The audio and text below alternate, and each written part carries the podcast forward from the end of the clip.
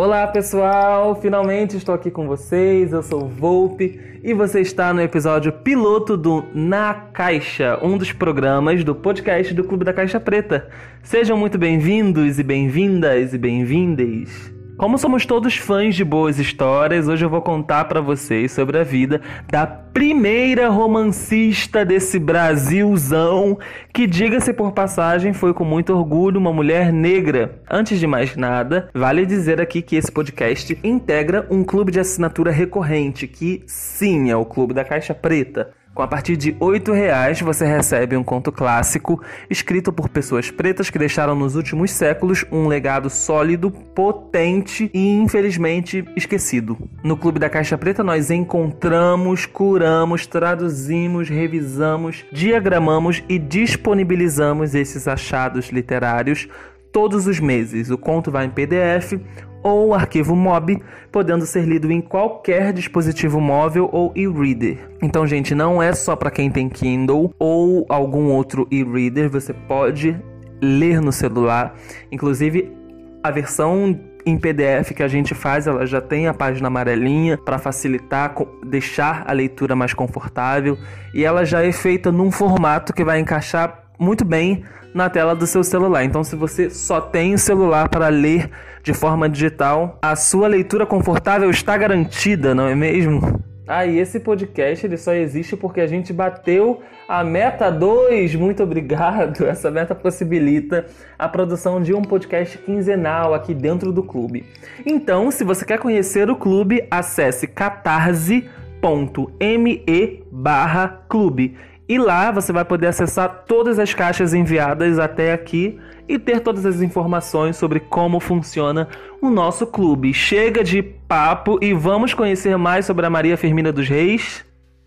De repente vale dizer aqui que o Na Caixa explicar um pouco, né, como é que funciona esse podcast esse programa dentro do podcast, porque nós vamos ter outros programas inseridos dentro do nosso, da nossa nuvem de podcasts, mas o Na Caixa ele é basicamente um perfil. Aqui a gente vai falar sobre a vida sempre de uma pessoa negra que participou ou participa de forma ativa e literária na produção de cultura. Então, hoje a gente está falando de uma romancista, amanhã a gente pode estar falando de um roteirista e assim vai. Sempre que tiver um pezinho, ou aliás, uma mãozinha na escrita, pode fazer parte do Na Caixa e vamos aqui conversar sobre a vida, contar uma história para te enriquecer culturalmente e para gerar conhecimento também sobre a pessoa escolhida. Muito bem, a Maria Firmina dos Reis foi considerada a primeira romancista brasileira.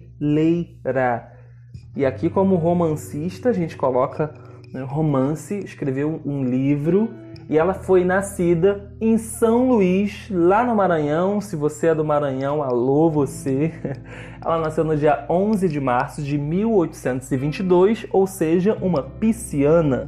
E foi filha de um pai negro e uma mãe que foi considerada ali mulata. A mãe dela também foi uma mulher escravizada, mas alguns consideram a mãe como branca, outros colocam a mãe como, como mulata, enfim, aquela coisa da miscigenação ali em plena situação escravagista ali rolando, período colonial, muito, tudo muito colado. Então, louvado seja o dia 11 de março em que nasceu a Maria Firmina. Ela foi uma mulher muito humilde, a gente via isso, a gente vê isso ao longo da história dela, algumas decisões que ela toma, e não só nas origens dela, mas também quanto ao próprio talento. Maria Firmina era uma mulher extremamente inteligente, mas ela era muito reservada, muito recatada com, com relação a essa coisa do talento. Ela não assinava os livros dela, Inclusive, ela tem um prefácio que ela escreve: Pouco vale este romance porque é escrito por uma mulher, e mulher brasileira de educação acanhada, sem o trato e conservação dos homens ilustrados.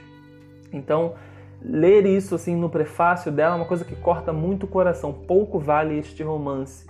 É uma de humildade, é de uma humildade muito grande, também que refletia a situação um, político-social que acontecia naquela época. Né? Ela nasceu em 1822. Meninas e meninos estudavam em colégios diferentes, colégios separados. Vamos ver aqui na história que meninos, como sempre, tinham muito mais privilégios do que as meninas. E a Maria Firmina dos Reis, para quem não sabe, ela foi professora, ela passou num concurso público, foi professora durante bons anos da vida dela e essa coisa de ensinar era realmente uma paixão para ela. Ela teve muitas dificuldades de saúde durante um longo período da vida, enquanto ainda era professora. Isso dificultou um pouco o processo dela, trouxe ali algumas questões, mas enfim, ela gostava tanto de ensinar que quando ela, mesmo depois de ter se aposentado, ela continuou exercendo esse esse ofício do ensino. Apesar de ser uma mulher reservada e tudo mais, ela era ativa, né, tá? Ela foi ativa na vida intelectual ali do Maranhão, então ela colaborou para a imprensa local maranhense, ela publicou livros, ela participou de antologias escrevendo contos e além disso, ela foi musicista e compositora, escreveu um hino muito importante, vamos ver aí durante a história, então ela tinha esse contato com música. Era uma artista, né, cara? Era uma artista que não foi valorizada na época, nem depois, e hoje agora ainda também não é valorizada como deveria ser. Quando conheceram, a, a gente tem poucos relatos assim, tá? De como que era a Maria Firmina com relação à imagem. Não existe um retrato da Maria Firmina dos Reis, mas a gente pode traçar algumas coisas da personalidade dela por conta de depoimentos que deram. Então ela foi descrita quando tinha 85 anos, ali mais ou menos, como uma mulher pequena, parda, de rosto arredondado, olhos escuros, cabelos crespos e grisalhos presos sempre na altura da nuca. E como ela tinha uma proximidade dos seus alunos, uma antiga aluna caracterizou ela como uma professora enérgica que falava baixo, apesar de, de ser enérgica, né? e que nunca aplicava castigos corporais, o que era frequente naquela época do sistema de educação. Então ela não era dada a aplicar castigo, ela não ralhava, ela preferia aconselhar, ela tinha um tom mais de mulher conselheira, o que era muito diferente das outras professoras ali, como a gente sabe que há relatos em, em filmes e histórias biográficas de algumas coisas que aconteciam ali naquela época. Enfim, a Maria Firmina era de outro. tapiciana, não é mesmo? Mulher reservada e acessível muito estimada pelos alunos e pela população na vila onde ela morou a maior parte do tempo. Né? Então as pessoas gostavam muito da Maria Firmina. Sempre que passava, tinha uma passeata que passava em Guimarães, parava na porta dela, celebrava ela, ela agradecia, fazia um discurso improvisado. Então ela era sempre, sempre, sempre gostaram muito da, da Maria Firmina. E ela foi essa mulher de fato ativa, mas com, sabe, posicionada de uma forma mais reservada. Aí o primeiro dado interessante quando ela nasce é que ela foi registrada com o nome de um pai ilegítimo. Estavam em plena época da escravatura e a gente leva muito tempo da vida dela assim para saber quem é. A gente só sabe o nome do pai da Maria Firmina depois que ela morre, ele vem no atestado de óbito. E mas enfim, ela cresceu na casa de uma tia dela, que era da família da mãe, e por conta de ter crescido na casa da tia, ela conseguiu receber alguma educação. Ou seja, as outras meninas daquela condição meninas negras no Maranhão, em vilas pequenas, era muito difícil ter acesso à educação, crescer como uma pessoa letrada, se tornar uma professora. E o nível de analfabetismo naquela época era muito grande. Então a Maria Firmina teve uma sorte aí de morar na casa da tia, e ter esse letramento, talvez possamos dizer assim. Apesar de ter nascido em 1822, a Maria Firmina só foi batizada em 1825, no dia 21 de dezembro, quase perto do Natal. Ela foi finalmente batizada. Durante os primeiros anos de vida, né, de 22 a 25, ela teve uma enfermidade que dificultou todo esse processo de, de batismo e tudo mais. A gente vê que a Maria Firmina ela foi uma mulher fraca de saúde durante uma boa parte da vida. Ela precisou, inclusive depois de ela ter passado para o concurso público, que a gente vai ver um pouco mais na frente, ela precisou interrompê-lo muitas vezes, sempre por questões de saúde. Então a gente vê que desde o nascimento dela, como recém-nascida, já tinha alguns problemas ali que atrasaram o batismo dela. Segundo o registro de batismo da Maria Firmina dos Reis, ela foi batizada na freguesia de Nossa Senhora da Vitória, que ficava em São Luís do Maranhão, e teve dois padrinhos aí, que foi o capitão de milícia João Nogueira de Souza e Nossa Senhora dos Remédios. Esses nomes são ótimos, né? Nossa Senhora dos Remédios. Daí a gente vai dar um salto porque não temos tanta informação sobre o que aconteceu ali entre 25 e 30, mas vale dizer que em 1830 ela se mudou com a família para São José dos Guimarães, que foi onde ela viveu ali a maior parte da vida dela, com a tia dela. E essa tia tinha uma boa condição financeira. Então essa mulher, ela foi criada no meio de uma interseção entre riqueza e a pobreza. E ela mesmo chegou a dizer que o fato dela não ter estudado na Europa, e não dominar outros idiomas, que eram umas características assim super comuns de homens e mulheres bem educados naquela época, mostrava o lugar que ela ocuparia na sociedade. Olha que forte isso, né? Segundo a própria Maria Firmina, mesmo sabendo do riso de alguns, do deboche de alguns e da, e da indiferença que ela recebia de outros, ainda assim ela, ela não era uma mulher de se deixar intimidar. Ela mesmo chegou a dizer isso. Então, não confundam a humildade da, de Maria Firmina dos Reis com a força que ela tinha para desafiar o futuro. Ela, ela foi essa mulher e a gente vai ver isso na história dela. Ela fez coisas ousadas pela educação brasileira no Maranhão, coisa que ninguém estava fazendo na época. Ela foi pioneira em algumas questões, vamos ver lá na frente. Então ela sempre teve essa. Ela tinha a voz mansa? Tinha. Ela era a voz conselheira? Diziam que sim, mas ela também era essa mulher que, que peitava o destino. E aí vamos para um passo agora importante que lá em 1843, vemos que passou o tempo, estávamos em 1830, quando ela viajou de fato lá para a vila. Em 1843, o Estado de, de Educação do Maranhão informou que havia ali 36 escolas de primeiras letras para meninos e apenas 11 escolas para meninas na província. Olha que diferença, né? Que despautério. A gente vê aí que meninas, meninas tinham muito menos oportunidades, menos oportunidades do que meninos. E aí, lá em Guimarães, onde a Maria Firmina dos Reis morava, a escola não estava funcionando porque não tinha professora, coisa que ainda acontece no Brasil. A escola não estava funcionando.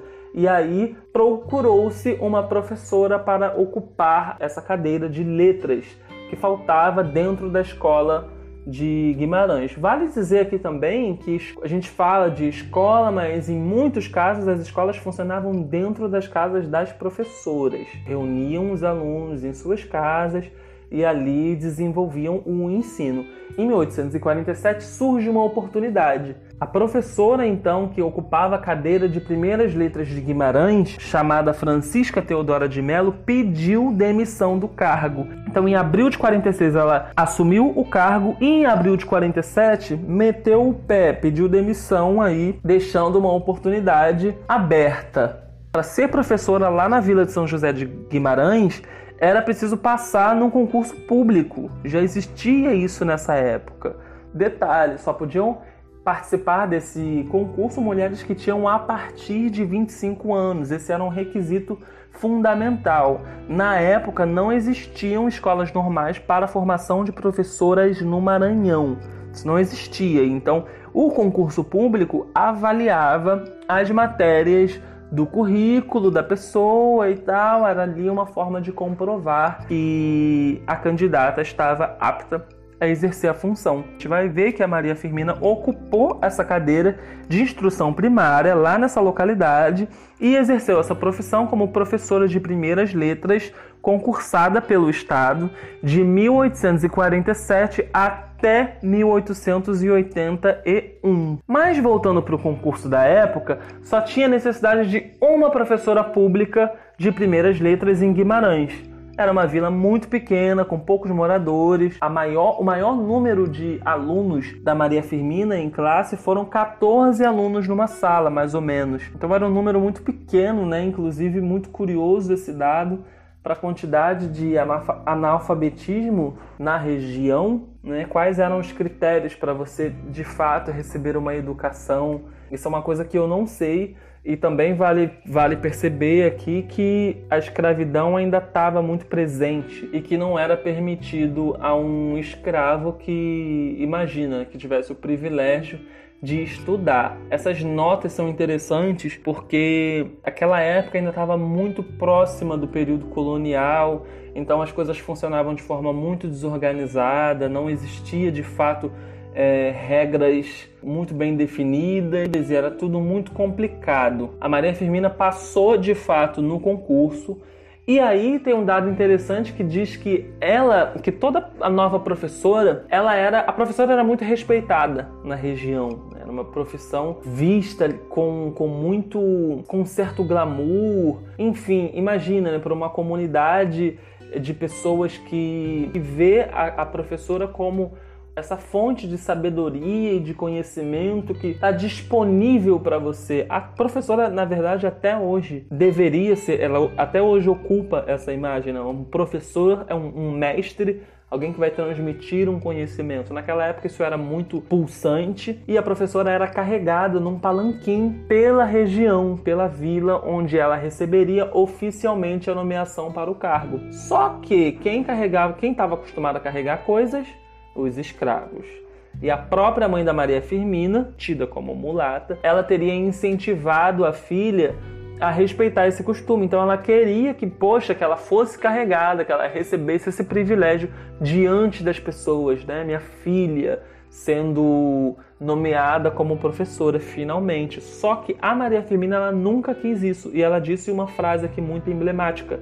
Ela disse: negro não é animal para se andar montado nele. Ou seja, negro não é animal para se andar montado nele mesmo. E ela não aceitou. Ela não aceitou fazer essa caminhada. Então, isso que a gente vê assim em alguns posicionamentos da Maria Firmina, como ela, ela tinha uma mente muito à frente e atenta a, a, a muitas situações sociais que aconteciam na época. Nessa época, por conta do concurso, a Maria Firmina precisou solicitar uma nova certidão de justificação de batismo e foi ali que ela informou realmente qual foi a, em qual data que ela nasceu, dia 11 de março de 1822, dizendo também o nome da sua mãe, que era Leonor Filipa, tanto no registro de batismo quanto na certidão de 1847, não aparece o nome do pai da Maria Firmina, ele é declarado somente no registro de óbito, que foi datado no dia 20, 17 de novembro de 1917, e ali a gente descobre que o nome era João Pedro Esteves. Esse cara, João Pedro Esteves, ele era um homem de posses, e ele foi sócio do antigo dono da mãe da Maria Firmina. Aí algumas informações sobre a escola, sobre o ensino ministrado na época. Como eu falei, o ensino era ministrado em muitos casos na própria residência dos professores e a Maria Firmina morava em frente a uma praça que hoje é chamada Praça Luiz Domingues. Não tenho certeza se esse ainda é o nome da praça, se tiver alguém no Maranhão e quiser confirmar, mas se você mora em frente à antiga Praça Luiz Domingues, você mora possivelmente em frente à casa de Maria Firmina dos Reis. E aí, o que, que a Maria Firmina tinha que ensinar no, na escola? Né? A matéria do curso de primeiras letras, tanto para meninos quanto para meninas, era o seguinte: ler, escrever, saber as quatro operações, somar, dividir, multiplicar e subtrair, trabalhar com números quebrados, números decimais, proporções ter noções práticas ali gerais de geometria, a própria gramática da língua nacional também estava envolvida no, no curso de primeiras letras, né? Era uma educação primária. E também tinha que saber os princípios da doutrina da religião católica apostólica romana, ou seja, você era catequizado dentro da própria escola. Um dado ainda mais curioso é que as meninas tinham ali um brinde, tinham uma uma disciplina a mais que eram prendas que serviam à economia doméstica, ou seja, daí que vem essa coisa da menina ser prendada. A menina era prendada porque ela aprendia na escola a ser prendada. É que a mulher é dada a ser prendada. Meu Deus do céu, era ensinado dentro da escola, a professora tinha que ensinar para a menina como ser uma doméstica. Mas enfim, dentro da escola, Maria Firmina começou uma jornada da sua história que acompanharia ela aí durante alguns anos. Parece que foi muito feliz lá porque as ações que ela desenvolve, mesmo depois de aposentada, estão sempre ligadas à educação. Quem vê, o, quem lê os escritos de Maria Firmina percebe que ela carrega consigo um, um, cuidado ali grande com o desenvolvimento da, da figura de linguagem numa época onde a gramática portuguesa era de difícil acesso a pessoas, sobretudo a uma mulher negra maranhense. E a gente também vai ver que ao longo desse período, onde ela foi uma professora concursada, ela teve muitos problemas de saúde, pedindo muitas licenças do cargo. Todas essas licenças eram sempre motivadas por questões de saúde. Então ela teve 33 anos de atividade dentro do magistério. Um jornal que era o Publicador Maranhense sempre revelava quando que ela começava a usufruir da primeira licença, que foi de dois meses. Isso foi em 18 de outubro de 1853. E os jornais iam ali relatando, era uma prática dos, dos jornais, dos periódicos da época, relatar eventos que aconteciam entre profissionais do cargo público.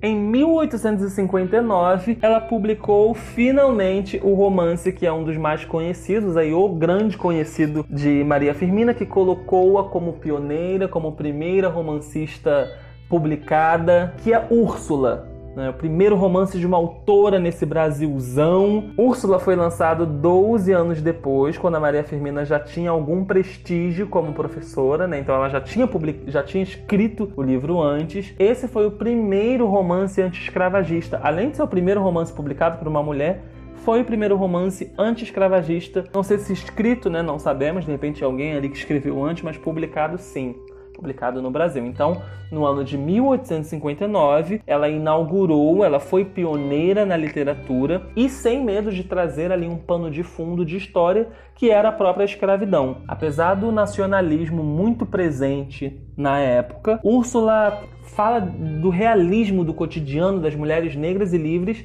e também das escravas no país. Isso chamou a atenção de muitos leitores na, naquela época. Só que por um outro lado, o conteúdo do romance é que o romance conta uma trajetória trágica, né? É um, um, um triângulo amoroso entre a Úrsula, o tio comendador e o jovem Tancredo. Eu sempre tenho dificuldade para falar esse nome. E aí, por um outro lado, tinha essa característica dos romances góticos. Então era muito diferente, né? era de fato um, um, uma história, um romance com uma história diferente, original, com esse, esse pano de fundo e aspecto local, e é um, uma preciosidade literária. Né? Em 1860, um ano depois, a gente fica sabendo que o número de 14 alunas que a Maria Firmina tinha, ela dava aula para mulheres, diminuiu drasticamente para 8 alunas. Perda no número de alunos é significativa, né? porque se você tem uma turma com 14 e muda para 8. Essas informações eram todas divulgadas no periódico ali local, que era o Publicador Maranhense. Eu não sei o que, o que aconteceu de fato na época, precisaria de uma análise histórica local, mas paralelo a isso, em 1861, dois anos depois, ela lançou um outro romance, que é o Gupeva. Em 1863, ela lançou Porto Livre, Eco da Juventude. Durante todo esse período, ela escrevia muitos poemas que ficaram registrados também no Parnaso Maranhense em 1861.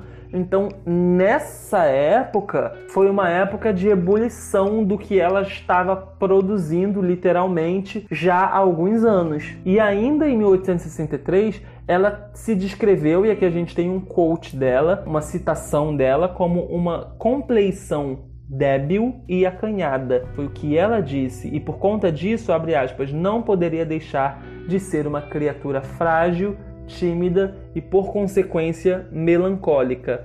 Fecha aspas.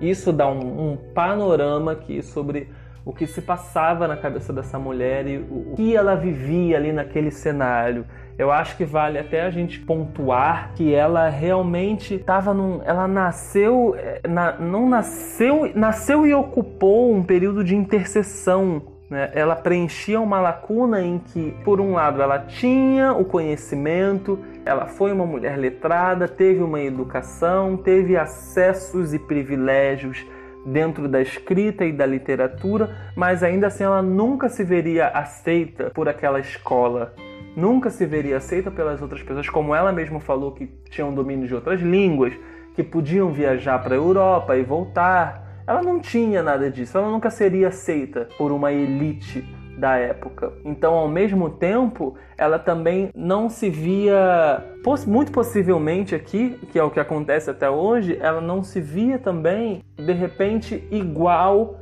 a outras mulheres negras ali na vila, naquela pequena vila onde ela morava no Maranhão, porque afinal de contas, ela era professora. Ela era uma mulher letrada. Era uma mulher que publicava livros. Imagina, se foi a primeira mulher que publicou um livro no Brasil, ela era vista como uma mulher muito diferente.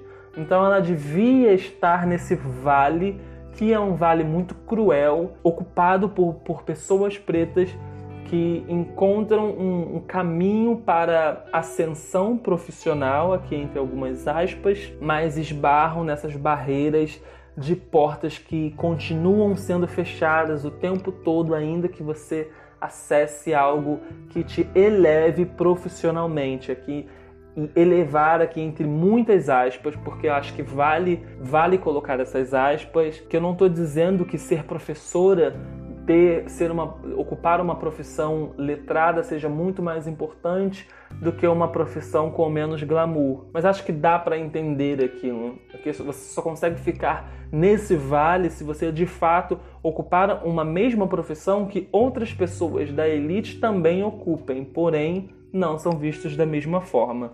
A gente pode entender um pouco do que estava acontecendo na, nessa época na economia da época, analisando alguns dados de 1870.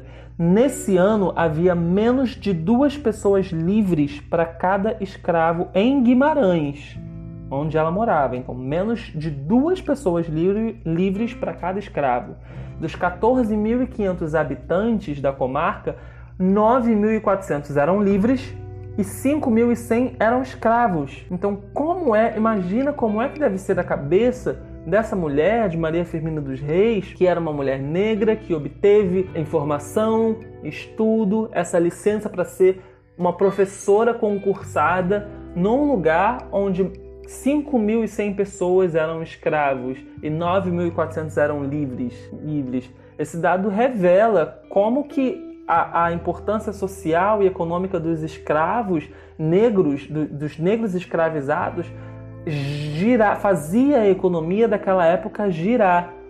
Então, ela foi a única intérprete literária das vivências desse grande grupo humano de oprimidos ali na sua terra natal é ainda nessa mesma época que acontece algo ali que é um ponto, é um, é um limite ali, um ponto que faz as coisas irromperem. Não dava mais, as pessoas, os negros escravizados, eles começaram a se rebelar muito, muitas fugas, as pessoas começaram a se organizar em, nos grupos que eram conhecidos como quilombo. Os donos de escravos, com aspas aqui, né, como se, como se diziam, estavam desesperados porque a mão de obra escrava estava acabando, a economia enfraquecida, mas não tinha mais como segurar. E esses fatores, né, essa coisa da, da, da rebeldia, essa onda de rebeldia, foi o que empurrou e trouxe o estopim, que foi a, declaração, a decretação da Lei Áurea um pouco depois. Em 1870, Maria Firmina ainda era professora. E aí, no dia 9 de julho, ela pela primeira vez solicitou um ano de licença médica, com vencimentos ali e tal. Então, em 9 de julho, ela, ela solicita essa licença e no dia 22 de julho daquele mesmo ano, ela recebeu a licença. Então, ela ficou um ano afastada. E a gente vê que ela já vinha pedindo licenças em meses e meses, e dois, três meses. Agora ela finalmente consegue uma licença de um ano. E aí, em 1871, um ano depois, a gente vê Cantos à Beira-Mar, que são poesias que ela escreveu durante esse período. Não temos certeza se ela escreveu durante esse período ou se ela já tinha escrito esses poemas, essas poesias antes, mas a primeira edição de Cantos à Beira-Mar é de 1871. E os textos que compõem essa, essas narrativas, eles são marcados por uma inquietação muito grande né? uma melancolia muito grande que a, pelo qual a Maria Firmina passava. Ela fazia questão de, de explorar a subjetividade feminina naquela realidade que era marcada pelo patriarcado escravocrata. Então, a Maria Firmina sempre foi muito sensível diante desses problemas sociais, ela não se colocava, ela não foi a primeira romancista brasileira que pouco se importava para não, ela escreveu a primeira obra anti-escravagista e continuou falando de como que ela se sentia destruída por toda aquela questão que envolvia as pessoas que ela conhecia, as pessoas ao redor dela, a própria família dela e tudo mais. Quando chegou em 1879, a Maria Firmina meteu um outro pedido de licença médica por um ano. Ela queria mais um ano afastada do cargo por questões de licença médica. Ela tinha um atestado que, inclusive, ele foi tido como não profissional quando discutiram ali se ela receberia essa licença ou não. Ela dizia ter uma inflamação no fígado, o atestado provava que ela tinha de fato essa inflamação que perturbava a vida dela e tudo mais durante muito tempo. E ali os funcionários públicos, quando discutiram se entregariam a licença a ela ou não, dariam esse privilégio ou não, eles chegaram a duvidar muito, dizendo que, pô, essa mulher tá atacada desse troço, tem essa essa moléstia há anos, sempre falando dessa inflamação no fígado, que não sei o que, não é possível que essa mulher já, não, já esteja boa. Então houve voto contra o projeto, mas lembra do que eu falei lá no começo, que todo mundo gostava muito da Maria Firmina. Então até mesmo nessa decisão, que foi, se eu não me engano aqui, a última licença que ela obteve, logo depois, dois anos depois, ela se aposentaria. Ainda assim, os caras lá, que mesmo com, mesmo com essa onda contra a Maria Firmina, contra liberar ela, ela era muito aclamada. Então as pessoas, eu li essa conversa que aconteceu tentando para decidir se ela receberia a licença ou não e ela recebeu, mesmo tendo votos contra o projeto, ela foi muito defendida. Era uma mulher aclamada, não é mesmo? Mas não é isso, as pessoas sabiam, as pessoas respeitavam muito a Maria Firmina. As pessoas conheciam a importância que aquela mulher tinha naquela vila, era uma mulher muito respeitada. Em 1880, ela tem uma iniciativa que coloca ela, carimba ela como mulher à frente do seu tempo. E ela recebeu ali uma resistência muito forte da sociedade, principalmente por ser mulher e por ser negra, que é quando ela funda uma escola gratuita. A escola na época era paga, mas ela não queria saber. Ela fundou a primeira escola gratuita destinada a pais pobres que não tinham como pagar por uma educação. E, meus amores, como se não bastasse, além de ser gratuita, era uma escola mista, ou seja, para meninos e para meninas, e não separava ninguém pela cor de pele. Então, o que ela causou ali foi uma revolução. Imagina! Imagina para uma estrutura onde você precisa pagar para receber uma educação, tem todo um trâmite até um aluno poder é, entrar numa escola, e aí, de repente, ela funda uma, esco uma escola gratuita, mistura menino, menina, da cor que tiver. Imagina, né? A inauguração da escola foi um escândalo para aquele povoado ali no, no Maranhão. E em menos de três anos, Infelizmente, a escola teve que se fechar, porque falaram tanto que não deixaram a mulher exercer ali o que ela queria. Mas, de fato, essa instalação dela em 1880 foi muito pioneira. Ela foi pioneira mais uma vez naquele distrito, que era o distrito de Massaricó, um povoado distante, alguns quilômetros de Guimarães, já não era exatamente em Guimarães. Mas os fazendeiros da região ficaram alvoroçados com essa decisão de Maria Firmina e ela só conseguiu exercer ali por dois anos e meio, mais ou menos, as atividades da escola. Mas ela continuava morando em Guimarães, tá? Ela ia lá para Massaricó com algumas alunas que ela levava junto em um carro de boi. Então ela viajava lá para Massaricó,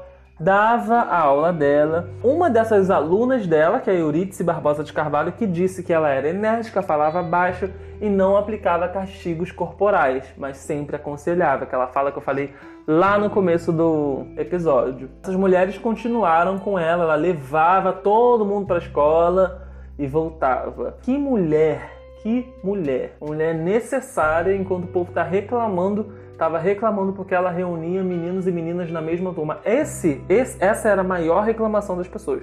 Não era porque era de fato uma escola gratuita, mas por ser uma escola mista, pela ousadia dela de colocar meninos e meninas na mesma turma. Eu queria muito que tivesse um, uma investigação mais profunda sobre a vida dela e que de repente lançassem um filme. Seria muito legal, né? Porque tem algumas coisas que são registradas, tem algumas pessoas que né? A gente não tem muita informação para investigar isso aqui. Eu tive que pesquisar muito para encontrar essas informações e aí diz que oficialmente a escola tinha tava com turmas separadas, mas todo mundo sabia que meninos e meninas estudavam lá no mesmo local.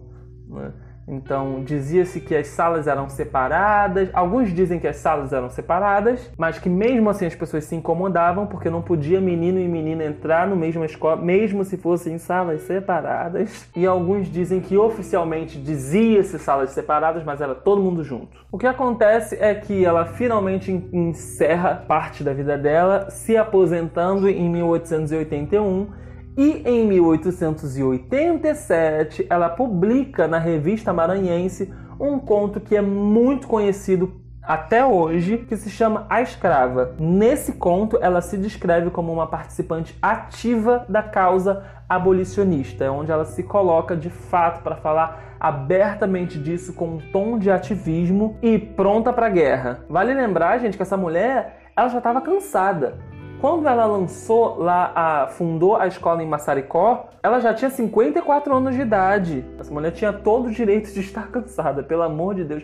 A mulher já tinha 34 anos de magistério, com 54 anos de idade, conduzindo os alunos que passavam pelo caminho, quando levava todo mundo pra, num barracão até essa casa que era uma propriedade de um senhor de engenho. Então, assim, mesmo assim, depois, anos depois, ela lança A Escrava, que é esse conto todo se colocando como uma mulher ativa da causa. Esse tipo de coisa que faz a gente pensar que por que, por que não estamos lendo Úrsula nas escolas, por exemplo. Eu não tive acesso nenhum a nada da Maria Firmina dos Reis durante o meu ensino nem médio, nem o começo, nada. Eu não sou, eu nunca nem soube da Maria Firmina dos Reis na escola.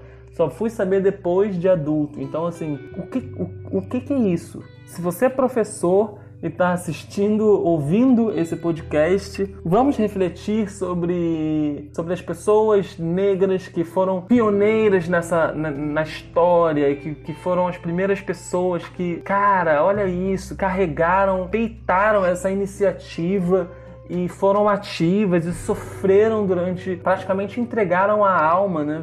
Deram a alma por essas causas, coisas que a gente hoje consegue fazer com muito mais facilidade. Imagina naquela época. Então vamos dar atenção a essas pessoas, porque elas merecem isso, porque elas merecem isso. E também ainda falando, eu não consigo sair dessa fase da que é essa fase onde ela teve essa, esse experimento ousado que foi de abrir a escola grátis e mista, essa ação ela foi muito ao encontro das lutas feministas brasileiras que aconteceram no final do século XIX. Então existia um movimento, qualquer pessoa que for pesquisar sobre isso vai ver que no Brasil houve um movimento muito forte liderado por mulheres que queriam de fato ali o, a igualdade do ensino entre meninos e meninas né, gender equality, estavam discutindo isso no final do século XIX e a Maria Firmina dos Reis, Maria Firmina dos Reis demonstrou estar por dentro desse movimento e de fato ir ali para a prática. Em 1888, depois de ter publicado o conto A Escrava, em 1888, ela escreve tanto a letra quanto a música do Hino da Libertação dos Escravos. Eu aconselho vocês a darem uma olhada, a darem uns pulos na internet para procurar esse hino. Você fica impressionado de ver assim como essa mulher é de fato uma não só uma ativista, como uma professora, escritora, poetisa E ainda por cima, como se não bastasse, compositor e musicista. Tudo bom. As origens do feminismo no Brasil elas começaram lá no século XIX, né? Então foram essas primeiras manifestações que desafiavam ali a ordem patriarcal das coisas, elas reivindicavam igualdade política inclusive já estavam falando de emancipação feminina na época, porque a dominação masculina era, era toda, toda uma questão que definia, dava os parâmetros da vida, dos aspectos da vida das mulheres. Então isso aconteceu em vários pontos do país, essa busca por participação política, participação na cultura, quebra dos modelos patriarcais, aconteceu em lugares distribuídos pelo Brasil. E nem é preciso falar que a mulher negra sofreu uma opressão dupla, né? que além de ser mulher, era uma mulher negra. Eu estou destacando isso porque esse desejo de sair do, do fechamento doméstico, ter um, um, pensamento crítico, a cabeça pensante, a vontade de, de subverter não é nem, a, nem só a vontade, a necessidade de subverter o, o, sistema foi uma coisa muito ligada à literatura. A literatura feminina no Brasil, ela sempre foi ligada a esse feminismo porque sim, porque sim, porque as palavras libertam, tanto na escrita, aí tanto na escrita quanto na fala. E eu acredito, a história mostra muito isso, né? O quanto, o quanto que a arte o tempo todo funciona como um elemento de força, de poder e de libertação mental, político, social, cultural. Viva a arte! Uma pausa aqui para aplausos e, e vivas. A Maria Firmina dos Reis ela nunca se casou. Em 1911 ela recebeu, ela estava, já estava doente, e ela recebeu uma visita de cortesia de um, do governador da época, que era o Luiz Domingues, e aquilo, aquele gesto foi uma prova da importância da Maria Firmina na sociedade do Maranhão. Então, lá no início do ano, ela recebeu essa visita, que ficou marcada assim na, na história dela. Não que ela precisasse disso para ser conclamada, mas para mostrar o quanto que ela era importante para aquela sociedade patriarcal, inclusive, que não tinha como não confirmar a importância daquela mulher. Então ela foi acometida por essa enfermidade, ela já vinha apresentando aqueles problemas no fígado, aliás, desde que nasceu, né, ela, ela viveu ela viveu muito, viveu muito, viveu muito. Talvez ela nem acreditasse que fosse viver por tanto tempo. Ela, Maria Firmina dos Reis morreu com 95 anos. Morreu é muito triste dizer isso. Ela morreu cega e morreu pobre na casa de uma ex-escrava que se chamava Mariazinha.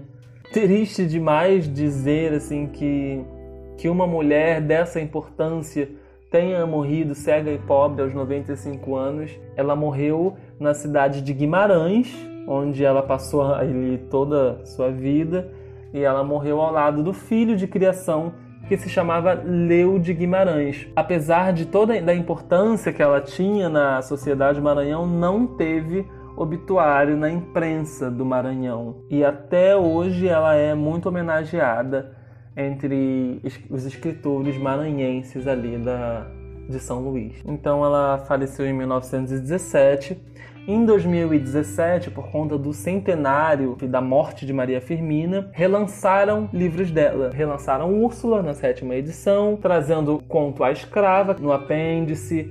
É, lançaram tudo, relançaram tudo. Cantos à beira-mar, é, foram achando, descobriram, né? Porque o centenário coloca a pessoa em evidência e aí ela começou a receber um pouco mais de atenção. Foi ainda em 2017 que uma pesquisadora divulgou documentos que até então eram inéditos.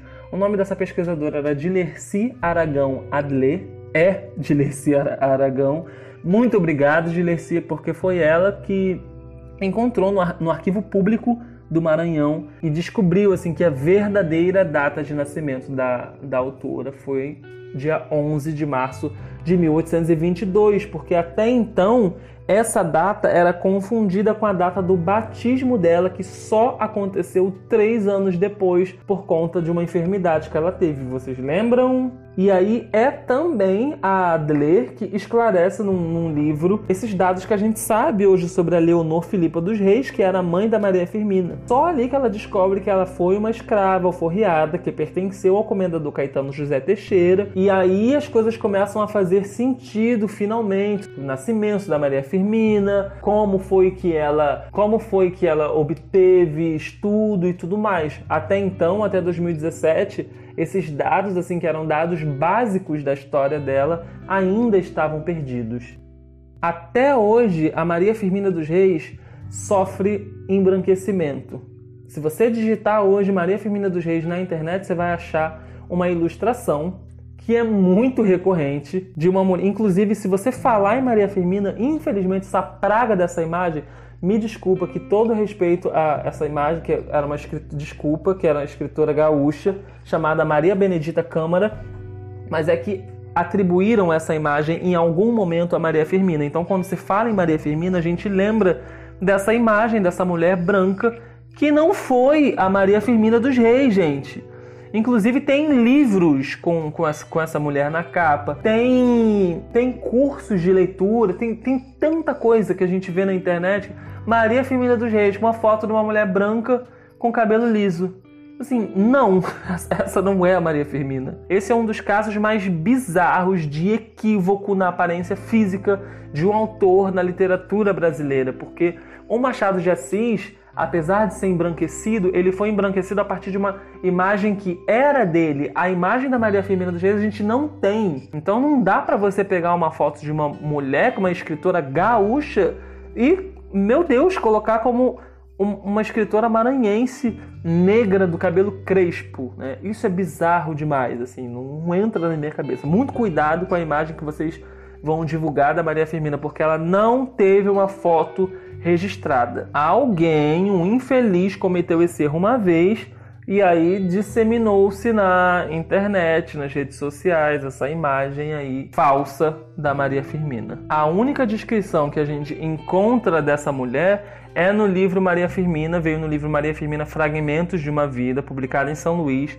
em 1975, de autoria do escritor e pesquisador maranhense José Nascimento Moraes Filho. Esse livro traz muitas informações sobre a Maria Firmina dos Reis, algumas delas as quais eu trouxe aqui. Algumas informações foram, estavam equivocadas na época e aí foram se descobrindo coisas ao longo, informações ao longo dos anos. Eu trouxe aqui um compilado de coisas que eu encontrei, mas essa descrição que eu falei lá no começo, que quando ela tinha 85 anos de idade, ela tinha um rosto arredondado, cabelo crespo, grisalho, fino, curto, amarrado sempre na altura da nuca. Os olhos dela eram castanhos escuros, segundo essa descrição, nariz curto e grosso, lábios finos, mãos e pés pequenos, e mais ou menos 1,58 de altura. Eu espero que esse episódio do Na Caixa tenha feito bem para você, que tenha feito bem conhecer um pouco mais sobre a história da Maria Firmina.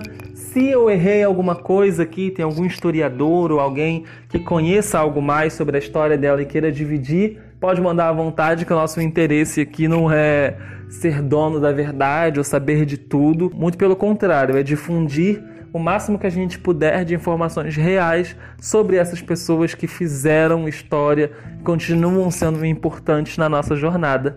Continue apoiando o Clube da Caixa Preta, visite catarse.me barra clube para entender como funciona o clube e até o próximo programa.